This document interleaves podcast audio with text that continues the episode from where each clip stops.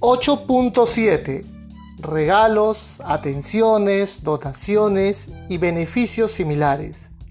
Indica la norma internacional que la organización debe implementar procedimientos que estén diseñados para prevenir la oferta, el suministro o la aceptación de regalos, atenciones, donaciones y beneficios similares, en los que la oferta y el suministro o la aceptación son razonablemente, podrían ser percibidos como un soborno.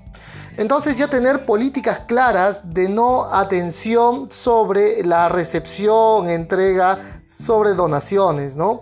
Usualmente, ¿qué departamento entregaba las, las, las donaciones o, alguna atención, alguna, algún regalo?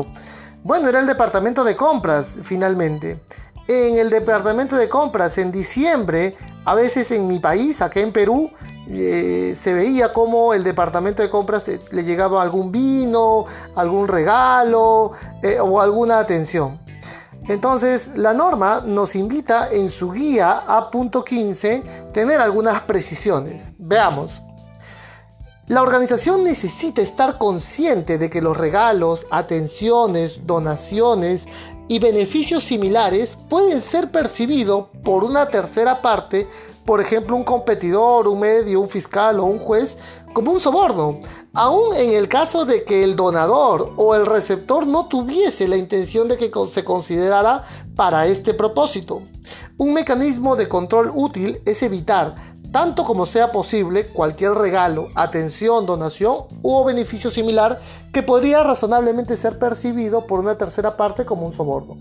Bajo esa premisa, en ese sentido, lo que se estila hoy en día en las empresas es reciben, pero eso se dona, ¿no? Lo donas, hay un sorteo, si es que llega un televisor, alguna otra atención, pues eso se, eh, de alguna manera entra a un, a un sorteo libre, por supuesto, para que esa persona la disfrute y no el beneficiario directo, ¿no?